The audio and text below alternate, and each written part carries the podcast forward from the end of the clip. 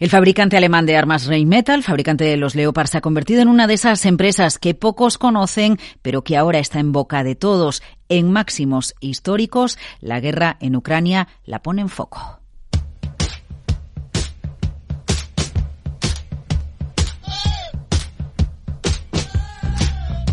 Bueno, y habla su CEO Armin Paperger y lo hace para señalar Tres claves. Primera, 2022 ha sido un año récord para la empresa. No tenemos el dato de beneficio eh, que va a dar la empresa cotizada a la espera de que se lo comunique al regulador del mercado alemán, pero sí tenemos la cifra de pedidos, cerca de 30.000 millones de euros en 2022 y ojo porque la empresa espera que esta cartera de pedidos alcance los 40.000 millones a lo largo de este ejercicio 2023. Solo en la división de defensa la empresa espera un crecimiento que oscilará entre el 15 y el 20% en los próximos años. Bien, vamos al factor número dos que destaca Paperger, el consejero delegado de Rheinmetall.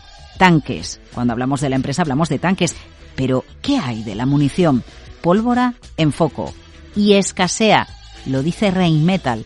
Hay cuellos de botella. Äh, Hay un cuello de botella aquí, eso es en el área de la pólvora. Y si haces munición de tanque y munición de artillería al mismo tiempo y necesitamos ambas al mismo tiempo, entonces hay un cuello de botella en la pólvora y tendríamos que compensarlo. Esto significa que en realidad necesitaríamos una mayor capacidad de pólvora en Europa e idealmente uno en Alemania. Bueno, de hecho, Regimetal lo que contempla es una nueva planta de pólvora, posiblemente en el estado de Sajonia, en el este de Alemania. Pero claro, eso requiere dinero, inversión, entre 700 y 800 millones de euros que, dice la empresa, tienen que ser asumidos por el gobierno de Berlín. Literalmente, ellos dicen, el Estado tiene que invertir y nosotros aportamos nuestro conocimiento tecnológico. A cambio, bueno, claro, el Estado tiene una parte de la planta. Bueno, y nos vamos al factor número 3. CEO de Rheinmetall reconoce que desde que está al frente de la empresa se ha visto con 11 ministros de Defensa. Bien, pues de los 11 encuentros con ministros de Defensa, el más madrugador, el más rápido ha sido con el actual, ha sido el que más rápido le ha pedido reunirse con él. El señor Pistorius, ministro de Defensa alemán, es el undécimo ministro de Defensa al que he visto en mi tiempo en Reichsmetal y nunca nadie había querido reunirse con nosotros tan rápido. Creo que eso es importante. Estamos viviendo tiempos especiales. Tenemos guerra en Europa.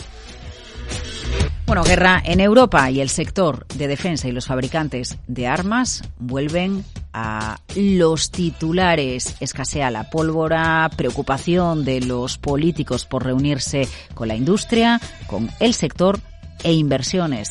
Hacen falta si se quiere fabricar más.